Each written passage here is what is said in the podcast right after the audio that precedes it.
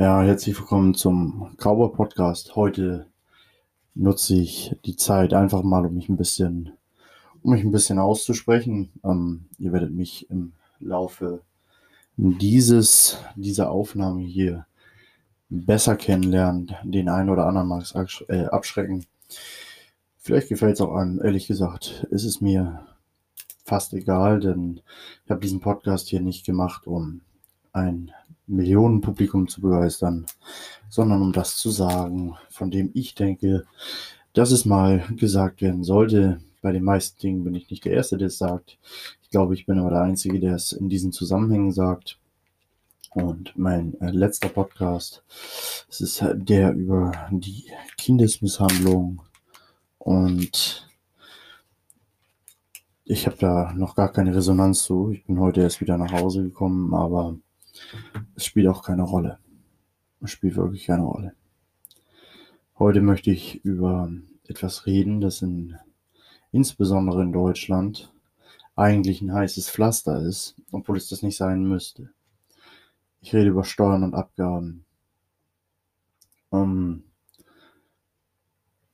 es kotzt mich so dermaßen an, wie die Menschen in Deutschland jeden Monat 45% Einkommensteuer zahlen und sich nicht darüber aufregen. Das, man muss doch geisteskrank sein. Weil jetzt nehmen wir, nehmen wir mal, nehmen wir mal ein ganz normales Gehalt. Das sind so roundabout 2000 Euro. Und ähm, von diesen 2000 Euro zahlst du dann 45% äh, Steuern und Abgaben. Und dann bleiben dir noch, und dann bleiben dir noch 1100 Euro über.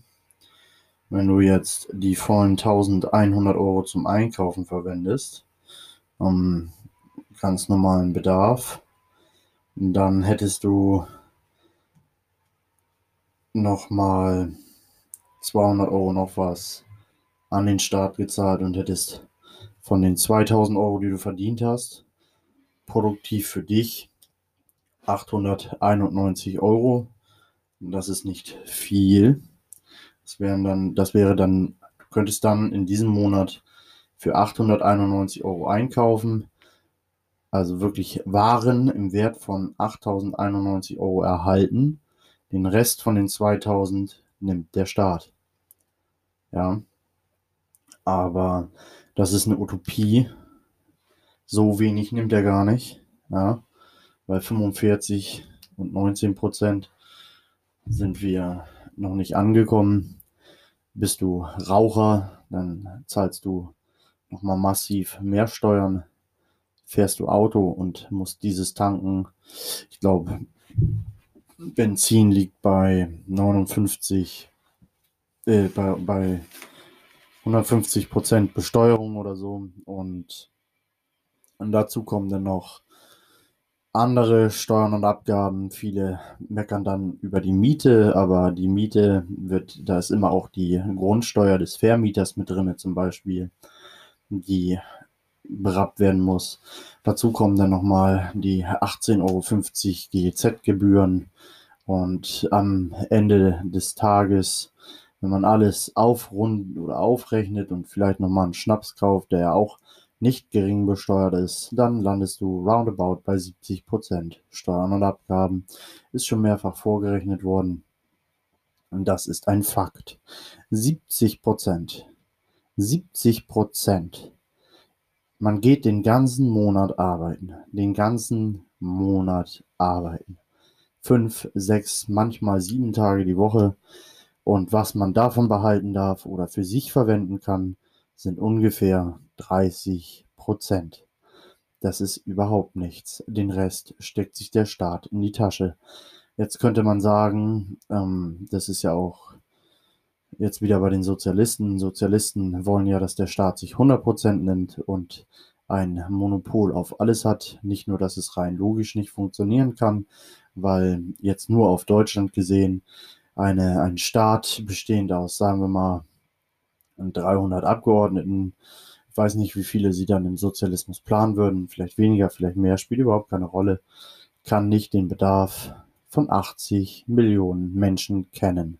Das ist nicht möglich. Nur der Markt kann durch ein Ausschlussverfahren, und dieses Ausschlussverfahren heißt, wird es gekauft oder nicht, auch betitelt, äh, auch betitelt als Angebot und Nachfrage, obwohl man damit im Regelfall immer die Preissteigerung bei geringem Angebot beziffert und die Preissenkung bei hohem Angebot. Aber da zählt natürlich auch anderes mit rein. Und das ist ähm, ein nicht irrelevanter Fakt. Um also zum Thema zu kommen oder zurückzukommen.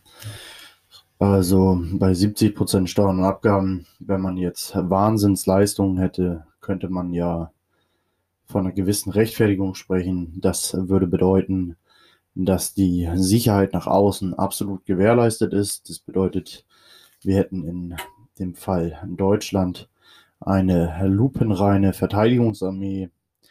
Ähm, jede Umfrage zeigt, dass wenn man den Wähler beachten würde, es gibt eigentlich nur einen geringen Prozentsatz, der sagt, ja, die sollen in Einsätze gehen.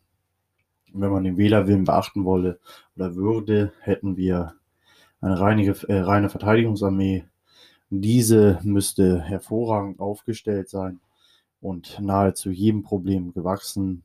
Wir müssten eine innere Sicherheit haben, wo eine Frau nachts in jedem Stadtteil und in jeder Gegend nackt joggen gehen kann, ohne angefasst zu werden.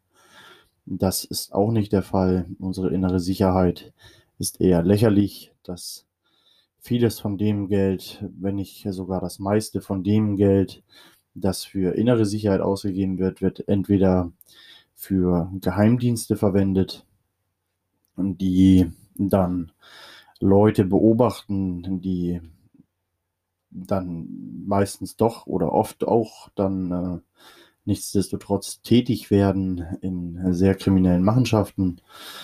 Ähm, ein anderer Teil, ein anderer großer Teil wird äh, auch dafür verwendet oder derselbe große Teil wird auch dafür verwendet, Steuerhinterzieher zu ahnden. Das, was für wirklich schlimme Verbrechen bleibt, also für Mord, Vergewaltigung, Kindesmissbrauch, das ist ein Geringsteil von dem, was in die innere Sicherheit fließt. Das ist fast gar nichts. Man könnte das deutlich günstiger gestalten. Dazu werde ich irgendwann mal mehr machen. Um, jetzt haben wir innere Sicherheit und äußere Sicherheit abgebacken.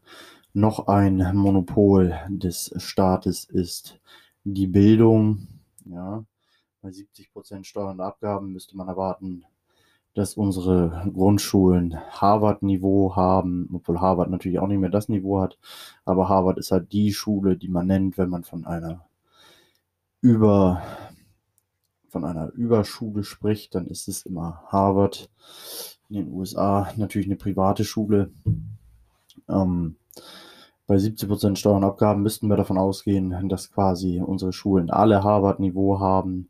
Das Gegenteil ist der Fall. Was wir haben, sind äh, Turnhallen, die nicht genutzt werden dürfen, weil Asbest drin ist. Was wir haben, sind Lehrer, die unmotiviert sind. Wir haben ähm, Schulen, wo die Computerräume mit Windows 96 ausgestattet sind. Das ist der Stand, den wir haben. Zusätzlich wird das Bildungsniveau jährlich geringer gehalten, immer niedriger gestuft. Ähm, also für die 70 Prozent kriegt man im Bildungssektor nicht viel. Wer meint, das wäre Quatsch, der möge sich bitte mal die Politiker ansehen. Und derjenige, der einen findet, der sein Kind nicht auf eine Privatschule schickt, sondern auf eine staatliche Schule, der möge sich bitte bei mir melden und dann werde ich diesen einen Politiker, den ihr irgendwie gefunden habt, und ich rede ja nicht von einem CDU-angehörigen äh, Dorfpolitiker, der sein Kind da auf die Dorfschule schickt. Ich rede hier von mindestens Landes, Landesminister, so diese Ebene ist es, die ich ähm, zu sehen gedenke. Und die sind alle auf Privatschulen. Dann haben wir äh, ich glaube, das Gesundheitssystem ist ja, das Gesundheitssystem ist ein Monopol. Viele sagen immer, die, die Krankenhäuser sind schlechter geworden, seit sie nicht mehr verstaatlicht sind. Zuerst mal haltet euch vor Augen, warum sie nicht mehr verstaatlicht sind. Ganz einfach, weil der Staat mit dem Geld so verschwenderisch umgegangen ist, dass es nicht mehr finanzierbar war. Es war nicht mehr finanzierbar. So simpel ist das Ganze. Es ist nicht so, dass ähm, das alles so gut lief und finanziell so gut gedeckelt war, dass man es abgegeben hat. Nein, das Gegenteil ist der Fall. Der Staat hat sich übernommen. Der Staat ist an diesem Projekt gescheitert. Und dann haben wir natürlich noch die Rentenversicherung. Ich mag es kaum erwähnen, aber wenige Rentner und es werden zukünftig immer mehr. Wir kennen die Agenda 2030. Also bis 2030 wird das Rentenniveau gesenkt. Riester-Rente ist da eine Riesenverarsche. Da kann ich nochmal, Entschuldigung, das ist ein unflätiges Wort. Ähm, Riester-Rente ist da ein Riesen, ein Riesenbetrug. Den werde ich nochmal aufschlüsseln. Irgendwann mal. Und naja, es gibt kaum Rentner, die nicht im Rentenalter noch in einer Beschäftigung sind und oder Flaschen sammeln. Es ist so, dass die Rente dann auch nochmal besteuert wird. Also bereits besteuertes Geld wird dann nochmal besteuert. Aber es ist ohnehin zu wenig zum Leben. Ähm, all das stört die Menschen in Deutschland nicht. Es ist eher so, dass sie das für angemessen halten und dass es Länder gibt, die deutlich geringere Steuern haben und wo fast oder alle dieser Aspekte besser funktionieren, erschließt sich diesen Leuten offenkundig nicht. Ähm, gehen wir nochmal darauf ein, dass Deutschland ein so reiches Land ist. Das Pro-Kopf-Vermögen in Deutschland liegt weit unter Italien und Griechenland. Das sind die, die jetzt von euren Steuergeldern nochmal Milliarden kriegen. Ich will hier keinen Zorn auf Italiener und Griechen schieben. Ja. Der Zorn gehört an eure Abgeordneten, an eure Bundes- Politiker, die sowas abnicken. Ja, das ist so. Übrigens auch Eigentum. Also es gibt in Deutschland kein Eigentum, aber nehmen wir an oder nennen wir, nennen wir jemanden, der im Grundbuch eines Hauses steht, Eigentümer. Ich werde Ihnen gleich erklären, warum Sie kein Eigentümer sind, warum auch ich kein Eigentümer bin. Aber nehmen wir an, Eigentümer oder Eigentum, ja, Eigentümer ähm, die sind in Italien auch deutlich mehr als in Deutschland. In Griechenland gibt es auch mehr Eigentümer. Also der, der durchschnittliche Italiener hat deutlich mehr Eigentum als der durchschnittliche Deutsche. Nichtsdestotrotz finanziert der durchschnittliche Deutsche den Italiener. Ähm, warum gibt es kein Eigentum? Das ist ganz unterhaltsam. Im Grundgesetz steht der Passus, sie können enteignet werden, wenn es dem Wohle des Volkes dient. Ob es dem Wohle des Volkes dient, entscheidet der Staat, also die, die sie enteignen wollen. Wer jetzt ähm, auf die Gewaltenteilung kommt, ist es relativ simpel. Ähm, nicht sie entscheiden, wer Richter ist, also wer das verhandelt, sondern das entscheidet die Politik. Und spätestens in höheren Instanzen werden sie verlieren, wenn es um ein wichtiges Thema geht. Der Staat verliert auch gerne mal einen Showkampf gegen jemanden aus der Bevölkerung in höherer Instanz, um den Schein zu wahren. Fakt ist aber, wenn sie als Richter nicht linientreue Urteile sprechen, dann werden sie auf der auf der Karrierespur, auf der Karriereleiter nicht nach oben steigen. Ganz im Gegenteil, man wird sie regelmäßig ermahnen. Sie werden unter Umständen nur noch Verkehrsdelikte bekommen. Und das ist dann die wahrscheinlichere Option. Hier ist Linientreue genauso wichtig wie beim ZDF oder dem ARD. Da werde ich aber nochmal einen Sonderpodcast zu machen. Und ZDF und ARD sind hier nur das Synonym fürs gesamte GEZ-System. Wir reden hier von, also nur als, als kleiner Einschnitt, die beiden Nachrichtenschlachtschiffe, ähm, Tagesschau und Heute Show, Die Nachrichtenschlachtschiffe kosten pro Burger 50 Cent. Wir zahlen aber 18,50 Euro.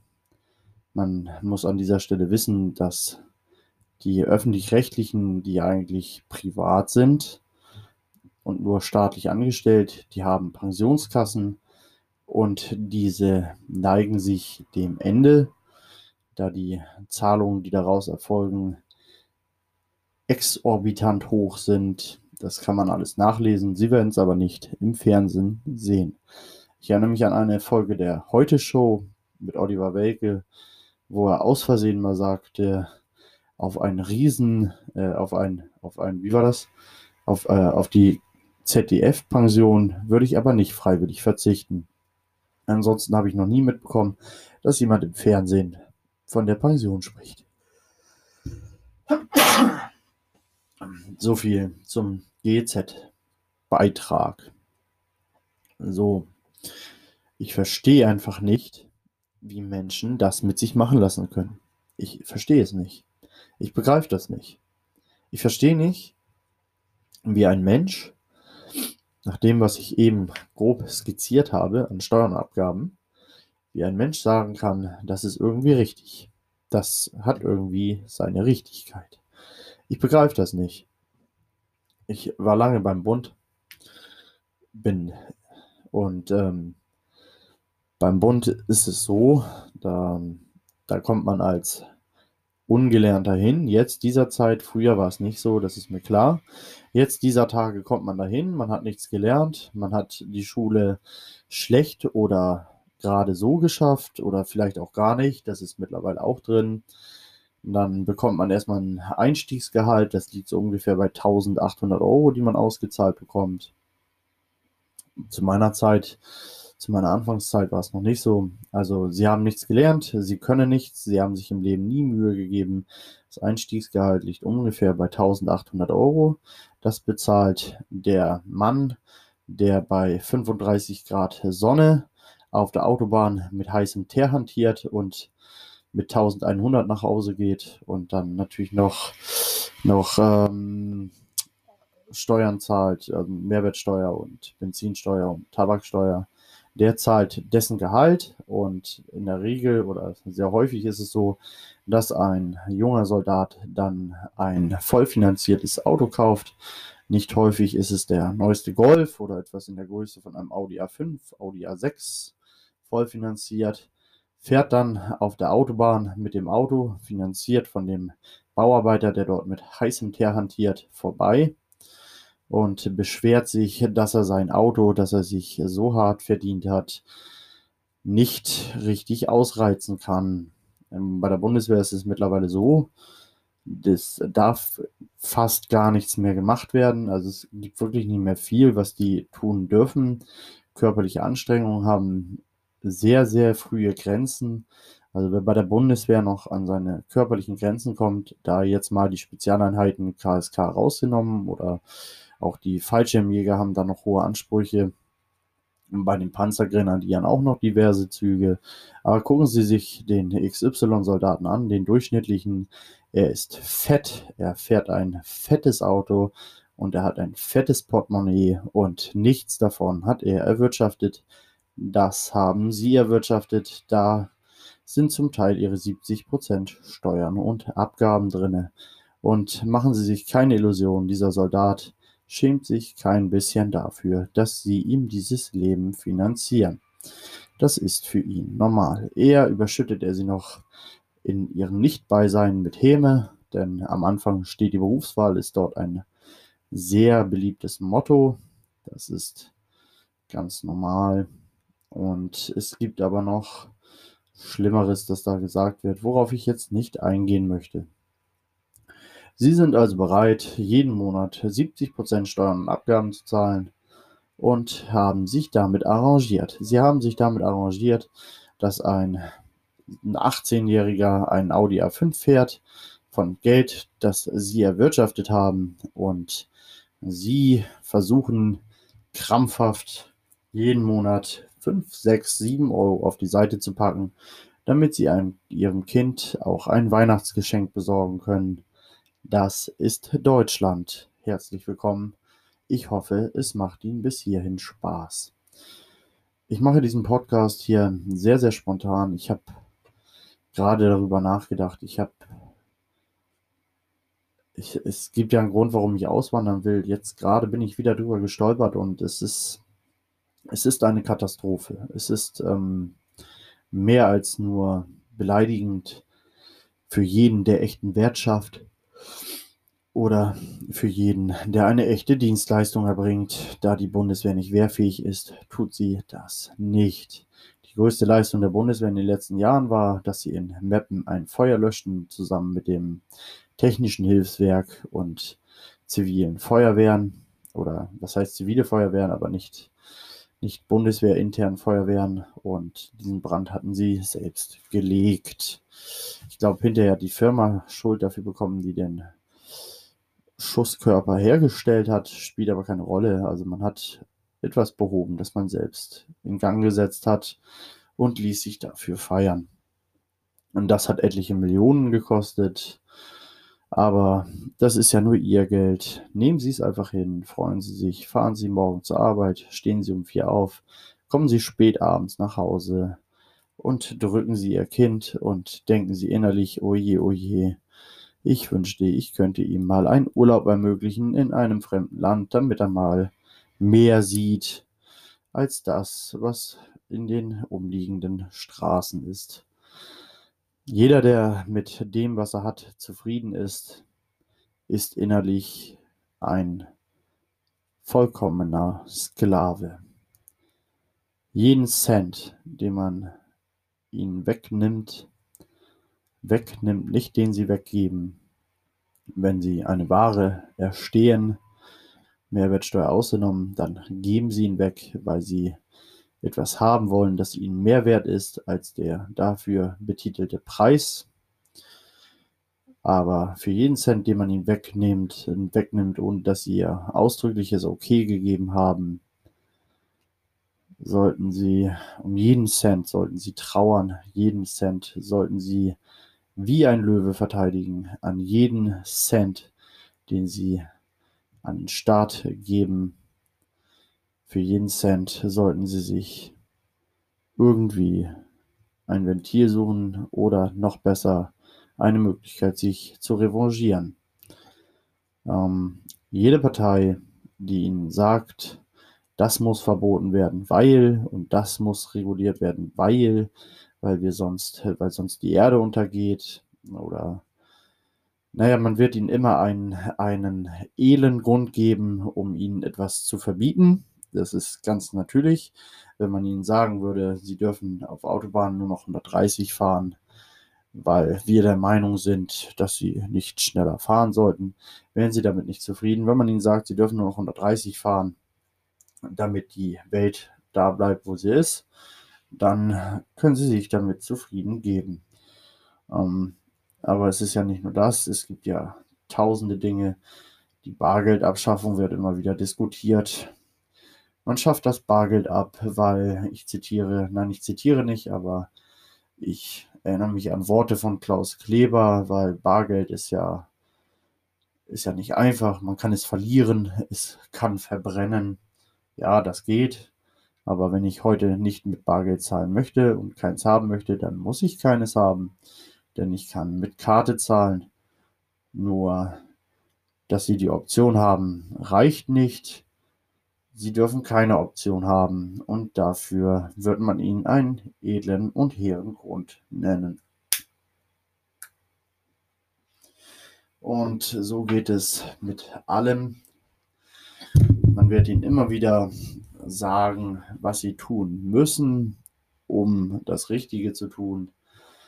Wenn Sie einmal in politische Projekte sehen, werden Sie feststellen, dass es Menschen gibt, die wissen, was das Richtige ist, aber diese sind in der Regel nicht in der Politik und insbesondere nicht in Deutschland. So gut wie in kein Land, denn ein Politiker, ein gewählter Politiker ist immer auch ein Herrscher, in Deutschland ist das System ohnehin obsolet, das demokratische System. Die Kanzlerin sagte einmal, es ist unfair, eine Regierung nach der Wahl daran zu bemessen, was vor der Wahl gesagt worden ist. Das bedeutet unterm Strich, wenn Sie wählen gehen, ignorieren Sie, was vorher gesagt wurde in Fernsehdebatten, in Interviews, ignorieren Sie, was im Parteiprogramm steht. Wählen Sie einfach nach Bauchgefühl, denn es ist, es ist egal, es, es spielt überhaupt keine Rolle. Ähm, in Deutschland wird auch nicht sanktioniert, wenn Sie sich nicht an Ihre Wahlversprechen halten. Ein krasses Beispiel wäre zum Beispiel, ähm, Sie wählen, Deutschland wählt jetzt mit äh, 100 Prozent der Stimmen die Linke oder die, ne, nehmen wir mal die Grünen. Deutschland wählt mit 100 Prozent der Stimmen die Grünen. Und äh, die Grünen werden dann ähm, in jede Großstadt ein Kohlekraftwerk stellen. Das wäre theoretisch möglich, ohne dass denen irgendwie Konsequenzen blühen. Das ginge ganz locker.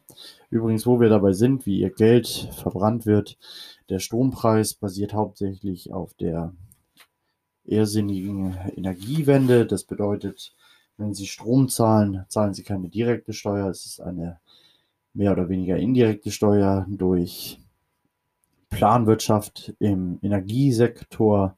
Wird die Energie teurer? Planwirtschaft macht immer alles teurer. Das war seit eh und je so. Ludwig van Mises hat vor vielen, vielen Jahren bewiesen, warum dem so ist. Es geht gar nicht anders. Damit müssen sie sich abfinden. Es ist aber nicht nur die Energie, es sind so viele Faktoren mittlerweile, dass sie kaum noch zählbar sind. Es gibt eigentlich kaum noch einen Wirtschaftszweig in Deutschland, der nicht der Planwirtschaft obliegt. Inklusive zählender Mieten, es sind viele Mietauflagen, dass es sich heute kaum noch lohnt, eine Sozialwohnung zu bauen, da sie durch auferlegte staatliche Reglementierung sich im Kostenfaktor in etwa da bewegen, wo sich die Wohnung für gut Betuchte bewegen und ich habe einfach höhere Einnahmen, wenn ich Wohnungen für gut Betuchte baue. Das ist einfach so. Das ist ein staatlich geschaffenes Problem. Bei weitem nicht das einzige. Neben Steuern und Abgaben haben sie noch die Inflation durch ein System. Sie zahlen auf Zwang mit einem Geld, mit dem Euro, das nach Belieben gedrückt, äh, gedruckt werden kann. Es gibt keinen Goldwert hinter dem Euro. Es gibt auch keinen, es gibt einfach keinen realen Wert hinter dem Euro. Das heißt, wenn sie äh, sich auf einer einsamen Insel befinden, äh, befinden würden und äh, sie hätten die Möglichkeit, sie, sie würden jetzt ein Tauschmittel, also Geld, Geld ist früher mal ein Tauschmittel gewesen, sie würden sich für ein Tauschmittel entscheiden und sie hätten die Wahl zwischen seltenen Perlen, die in Muscheln sind und dem Sand, der überall rumliegt, weil es eine Insel, die rundum von Strand umgeben ist. Sie könnten sich für eins der beiden Dinge als Zahlungsmittel entscheiden. Wenn Sie Sand nehmen, dann haben Sie das, was wir heute haben. Sie haben ein Papiergeldsystem und natürlich ein Buchungsgeldsystem. Das geht aber jetzt tiefer in die Materie. Wir nennen es einfach Papiergeldsystem. Schöner ist der Begriff Schwundgeldsystem, denn kurioserweise versuchen Staaten, je sozialistischer sie werden, Geldprobleme damit zu lösen, Geld zu drucken. Aber auch hier Angebot und Nachfrage. Wenn es viel Geld gibt, ist Geld weniger wert. Das bedeutet, wenn Sie ein sattes Konto haben oder auch wieder Ihr Rentenkonto, Ihre eventuelle Riester-Rente, schaffen Sie den Kram ab. Ich sage Ihnen, heute schaffen Sie es ab. Morgen und morgen bedeutet nicht wirklich morgen, sondern irgendwann werde ich Ihnen erklären, warum Sie Riester abschaffen sollen. Aber ähm, ihre tatsächlichen, ihre tatsächlichen Geldwerte, die fallen ins Bodenlose, weil das Geld weniger wert ist. Wenn Sie also 100 Euro haben, dann haben Sie in 10 Jahren immer noch 100 Euro, nur Sie kriegen für 100 Euro nicht mehr 100 Fliegenklatschen im 1-Euro-Shop. Sie kriegen dann für 100 Euro vielleicht nur noch 95, 94 oder 93 Fliegenklatschen im 1-Euro-Shop was jetzt erstmal keinen Sinn macht, weil sie muss ja im 1-Euro-Shop 1 Euro kosten, aber sie wissen, was ich meine. Also die Fliegenklatsche behält ihren Wert, sie hat dieselbe Funktion, Sie dient dazu, lästige Fliegen totzuschlagen. Ihr Geld verliert an Wert. Deshalb müssen Sie mehr davon für die Fliegenklatsche geben. Das ist das, worauf ich hinaus will. Das ist das Zentralbankensystem, so wie Karl Marx es bereits beschrieben hat. Es ist ein System der stillen Enteignung Ihres Geldes. Parken Sie Ihr Geld in Sachwerten, dann sollten Sie vorher gut überlegen, welche Sachwerte das sind und wo Sie die lagern. Dazu werde ich vielleicht auch noch mal was machen. Ich wollte mich heute nur ein bisschen ein bisschen aufregen, mich, mich einmal darüber auslassen, was ich von diesem Steuersystem hier in Deutschland halte, was ich allgemein von der Politik in Deutschland halte. Und ich habe jetzt wirklich nur, nur den, den räuberischen Teil angeklagt. Ja, ich sage räuberischer Teil. Es ist eigentlich ganz unterhaltsam, ähm, wenn Sie jemanden umbringen, dann sind Sie ein Mörder wenn der Staat hier jemanden umbringt, dann ist er definitiv kein Mörder, dann hat er einen Krieg geführt oder er hat bei einer Verhaftung reagieren müssen. Manchmal oder also meistens ist es tatsächlich so, insbesondere Deutschland, also hier wird äh, im Grunde nie jemand erschossen, ohne dass es unbedingt sein muss, aber da gibt es andere Staaten. Und da ist es dann Rechtsprechung oder wenn es jetzt ein elektrischer Stuhl ist oder wie in einigen Ländern dann auch eine Steinigung oder dergleichen, dann ist es Rechtsprechung, kein Mord, ähm, weil es halt der Staat tut. Wenn sie jemandem Geld wegnehmen, dann ist das Raub. Wenn der Staat ihnen Geld wegnimmt, dann ist das eine Steuer. Wenn sie jemandem Geld wegnehmen, viele sagen ja, der Unterschied zwischen Raub und Steuer ist der, dass mit den Steuergeldern etwas für sie getan wird. Erstens ist es nicht der Fall, denn die hohen Gehälter der Beamten, davon haben sie gar nichts, wirklich nichts, nicht mal ein bisschen. Und ähm, zweitens bekommen sie von diesem Geld keine wirklichen Leistungen. Der Deutsche ist aber kurios, wenn der Staat dem Deutschen 100 Euro wegnimmt und ihm dann 5 oder 10 Euro wiedergibt, dann ist der Deutsche dankbar für 5 oder 10 Euro. Wenn der Staat ihm, wie im eben genannten Beispiel, roundabout 1200, 1300 Euro wegnimmt, dann sind sie dankbar für 300 Euro Kindergeld. Das ist wirklich super, denn das ist eine Menge Geld. Sie haben zwar das Vielfache davon bezahlt, aber dafür kriegen sie auch keine innere Sicherheit, sie kriegen dafür keine äußere Sicherheit, sie kriegen dafür kein funktionierendes Bildungssystem, sie kriegen dafür kein funktionierendes Rentensystem und ein derzeit kollabierendes Gesundheitssystem.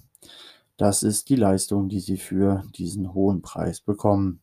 Sie können diesen, diese Leistung nicht kündigen, wie es bei einem privaten Unternehmen wäre, wenn Sie in den USA eine Rentenversicherung abschließen und es ist absehbar, dass Ihre Rentenversicherung dafür sorgt, dass Sie im Alter Flaschen sammeln müssen, dann können Sie sich überlegen, ob Sie nicht vielleicht lieber eine andere Rentenversicherung in Betracht ziehen. Diese Möglichkeit ist Ihnen nicht gegeben. Sie haben sie nicht, Sie sind in einem Zwangsrentensystem. Und wie es so ist, in Zwangssystemen. Man ist nicht leistungsgebunden, also die Rentenversicherung, die Sie haben, ist nicht leistungsgebunden. Selbst wenn Sie 6 Millionen einzahlen und Sie kriegen in der Rente 1 Euro pro Monat, können Sie da gar nichts gegen machen. Nicht das geringste. Sie können nur weiterhin dazu verdienen, davon Steuern zahlen und dann irgendwann bei der Arbeit tot umfallen. Das ist das, was Sie tun können hier in Deutschland. Das sind ihre Möglichkeiten. Das ist traurig. Immer mehr Mörder, die als Totschläger bezeichnet werden oder wie auch immer man sie nennt, dann medial und aber auch juristisch werden, die kommen gar nicht mehr ins Gefängnis. Die, die, da ist das dann Anti-Aggressionstraining oder dergleichen. Schlimme Kindheit gehabt und ähm, naja, wenn der Richter Ihnen eine schlimme Kindheit bestätigt, dann sind Sie quasi justizial nicht belangbar. Das passt dem Staat ganz gut. Und das wird sich noch ausbreiten in den nächsten Monaten und Jahren. Sie sind live dabei wie eine Nation und infolgedessen dann auch die Europäische Union zugrunde geht. Nehmen Sie sich Popcorn, lehnen Sie sich zurück und freuen Sie sich schon mal auf turbulente Zeiten. Nichts anderes steht Ihnen bevor. Das ist unterhaltsam, wenn man, wie ich hofft, dieses Land noch zeitig verlassen zu können.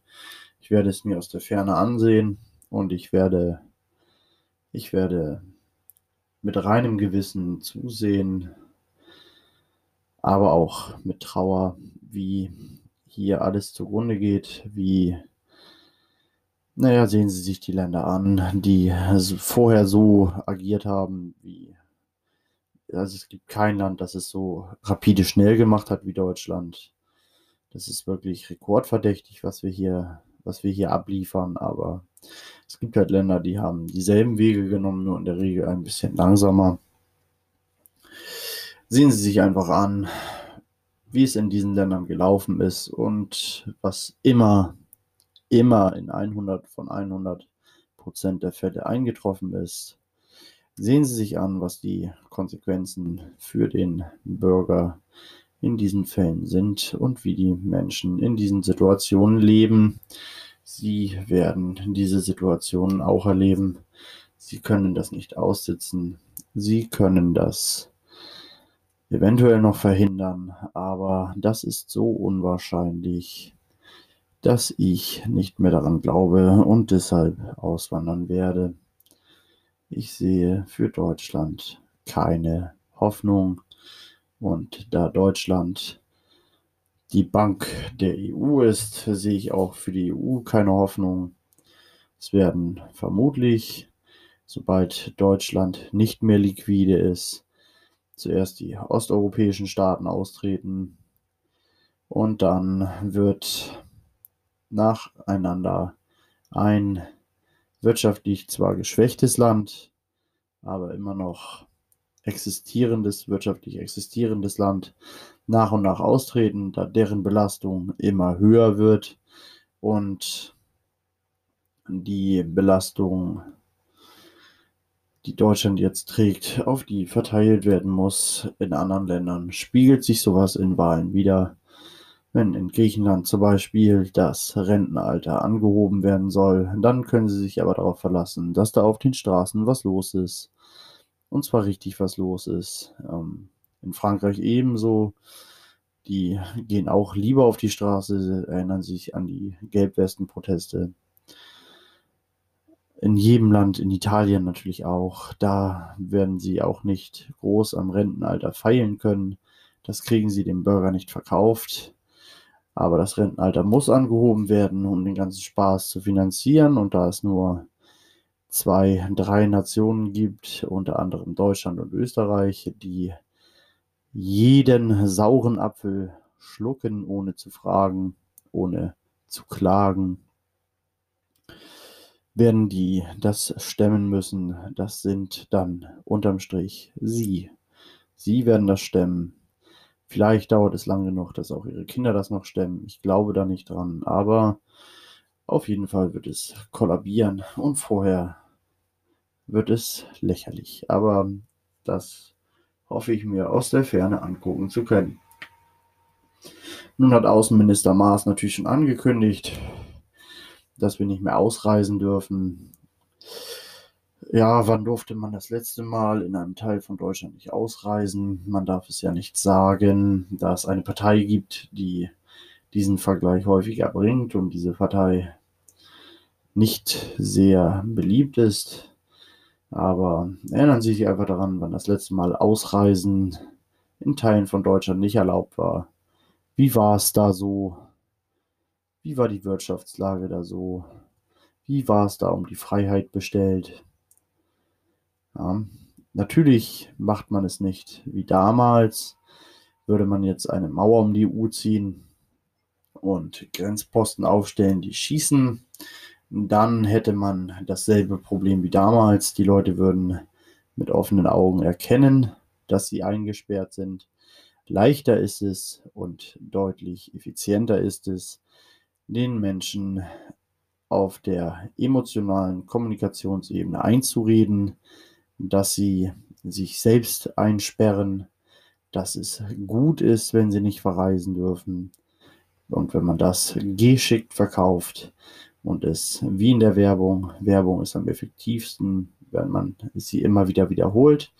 Nicht lustige Werbung ist erfolgreich, nicht ähm, laute Werbung ist erfolgreich, sondern der Haupterfolggeber bei Werbung ist die ständige Wiederholung.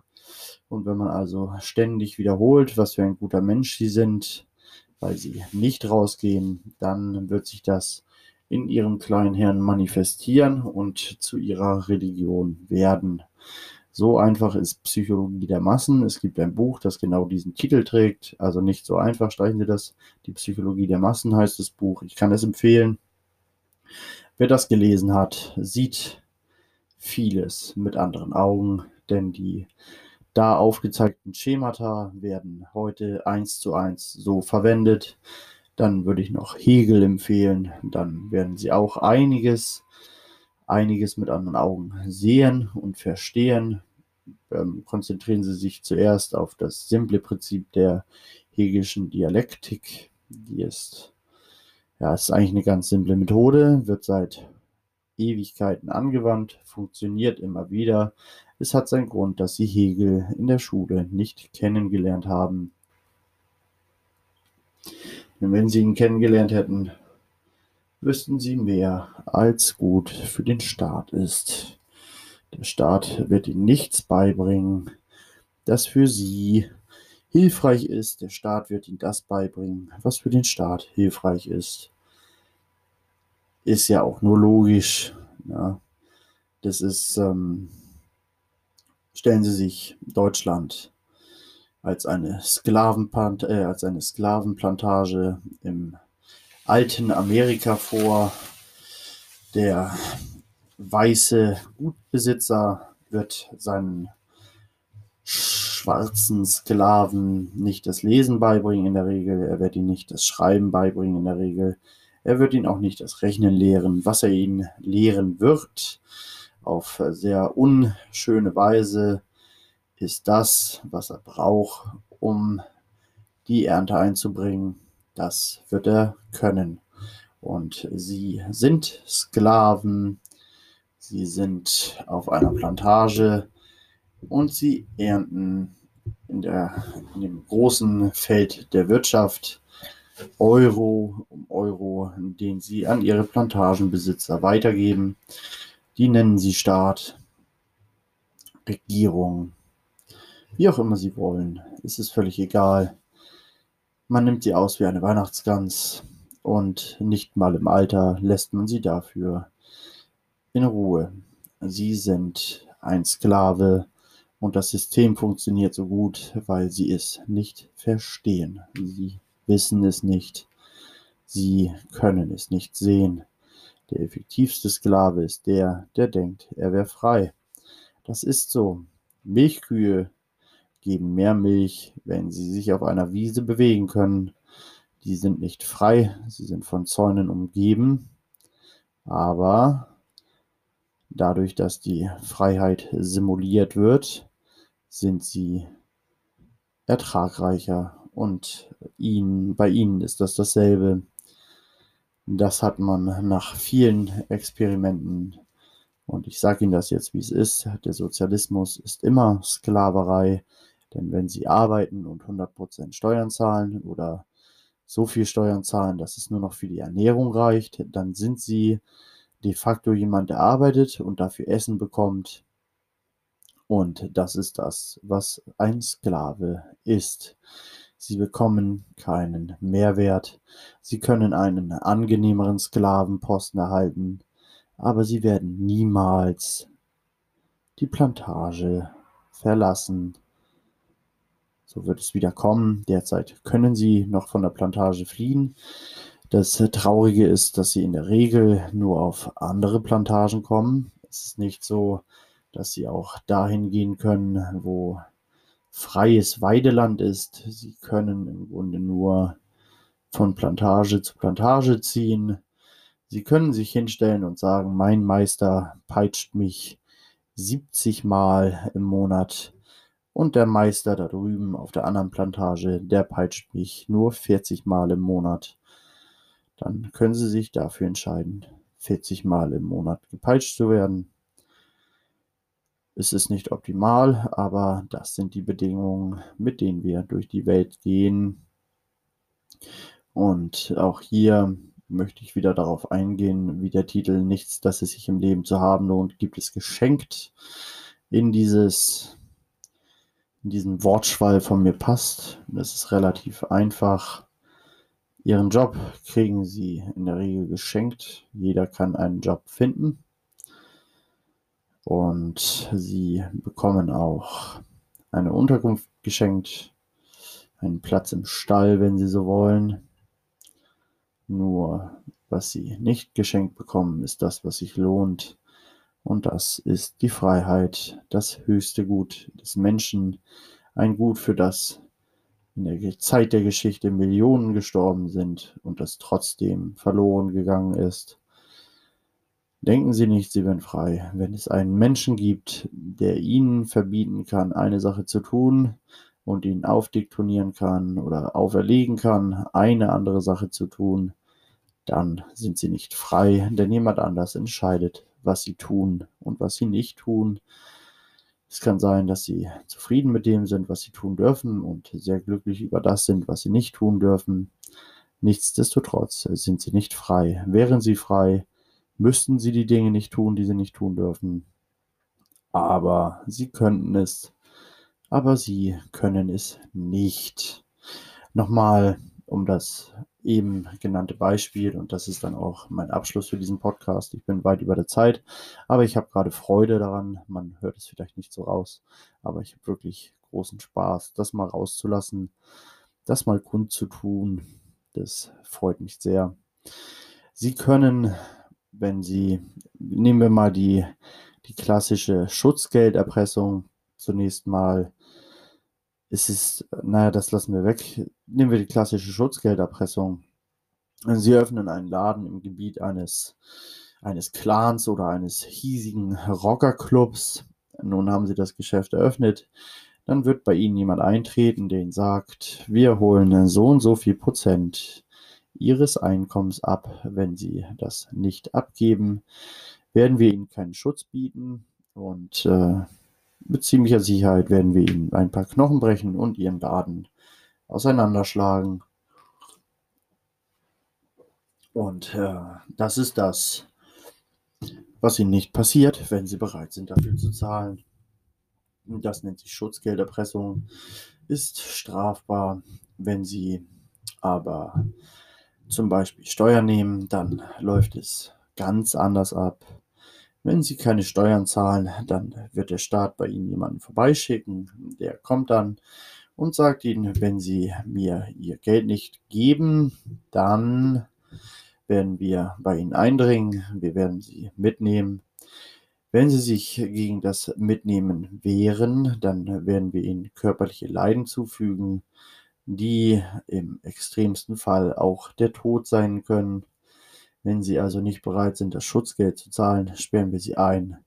Wir werden Sie körperlich angehen oder bei größerer Zerwehrsetzung auch umbringen.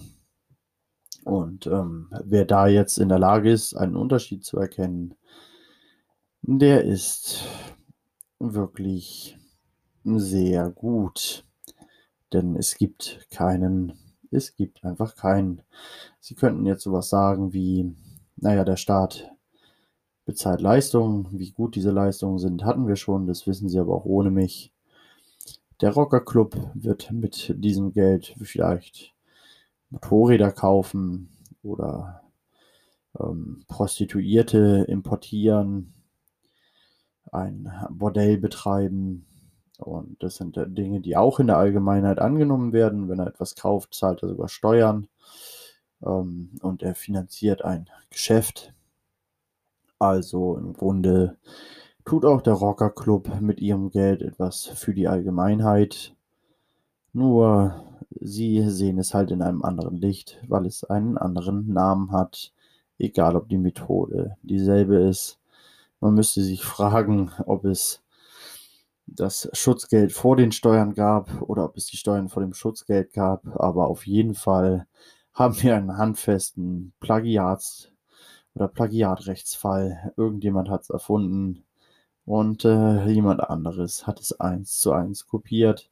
Ich nehme an, dass die Steuer zuerst war. Damals unter Königen gab es ja bereits. Ähm, es war in der Regel der Zehnt, also ein Zehntel dessen für heute eine Steuerabgabe, für die viele von uns bereit wären, einiges zu tun.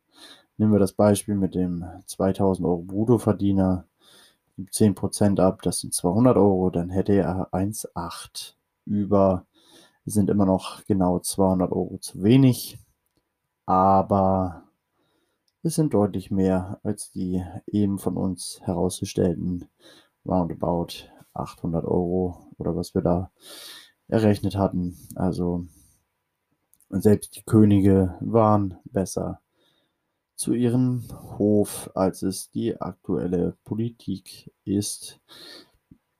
Denn man durfte vom Erarbeiteten mehr behalten. Es ist einfach bestenfalls noch eine Schande, die wir hier durchleben. Mir persönlich macht es Spaß. Ich sage das ganz ehrlich. Ich bin natürlich an, ich bin sauer. Ähm, in erster Linie bin ich natürlich sauer auf die Menschen, die es tun. Die verdienen meinen Zorn, aber auch sauer bin ich auf die Menschen, die es unkommentiert zulassen. Und noch wütender bin ich auf die Menschen, die es nicht einmal merken. Die es auch nicht merken, wenn man es ihnen sagt, die für ihren, für ihren Dieb Schadenfeinde oder ähm, die für ihre für ihren Dieb noch Ausreden und Rechtfertigung suchen und zusammenstammeln, diese in der Regel auch finden und sich dann auf die Schulter klopfen, dass sie wieder 30 Prozent von ihrem erarbeiteten Geld mit nach Hause gebracht haben. Nun, so sieht die Situation in Deutschland aus. Das ist die aktuelle Lage. Ein nur leicht und grober Überblick. Das ist ihr Leben. Wenn sie es ändern wollen, dann werden sie aktiv. Sie müssten nicht mal im Job aufsteigen, wenn sie, wenn sie einfach mehr von ihrem Geld behalten dürfen. Im Idealfall alles. Dann haben sie bereits gewonnen. Nehmen Sie mal an, nehmen Sie einfach mal an, Sie sind die 2000 Euro Bruttoperson und zahlen keine Steuern und Abgaben. Und dann haben sie nicht nur diese 2000 Euro, es ist auch so, dass alles, was sie kaufen, 19% günstiger ist.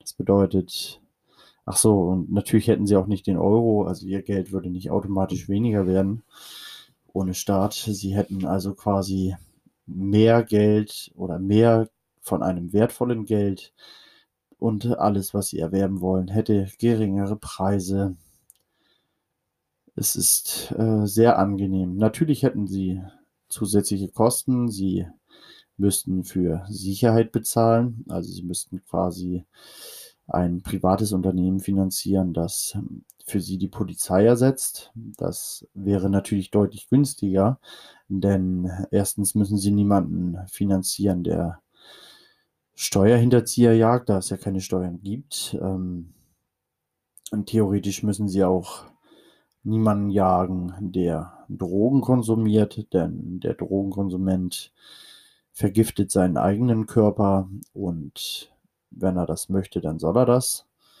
Ähm, solange sie da keinen Nachteil von haben. Natürlich gäbe es auch dann noch Menschen, die versuchten, Drogen an ihre Kinder zu verkaufen.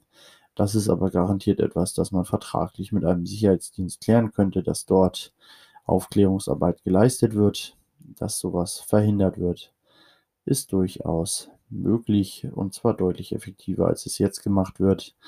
Denn wenn Sie, und damit will ich jetzt wirklich zum Schluss kommen, wenn Sie bei so einem privaten Sicherheitsdienst einen, einen Anbieter haben, der Sie nicht beschützt, der die Räuber nicht findet, der zulässt, dass Ihren Kindern Drogen verkauft wird, so wie es jetzt der Fall ist, dann wechseln Sie den Sicherheitsdienst zu einem, der diese Erwartungen erfüllt.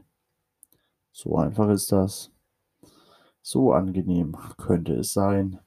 Dadurch, dass die Unternehmen in Konkurrenz zueinander stehen, müssten sie in Sachen Preis miteinander konkurrieren. Sie hätten kein Preismonopol, so wie jetzt. Der Staat kann dafür hernehmen, was er möchte. Auch 100 Prozent ihres Gehalts. Ach so, eine Sache wollte ich noch schnell erwähnen. Ich hatte eben gesagt, es gibt in Deutschland kein Eigentum. Viele werden sagen, ich bin Hausbesitzer. Es gibt natürlich Eigentum. Ah, hatte ich das schon erwähnt? Naja, na, im Grundgesetz steht, man kann sie enteignen, wenn es zum Volkswohle ist. Und das entscheiden nicht Sie, sondern die Politiker. Daher, Sie haben kein Eigentum, Sie haben eine Duldung. Mehr ist es nicht.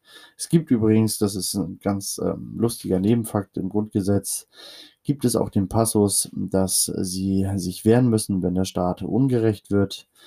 Ähm, das Ärgerliche daran ist natürlich nur, dass der Staat halt entscheidet, wann der Staat ungerecht ist. Was diesen Passus einfach so sinnvoll macht.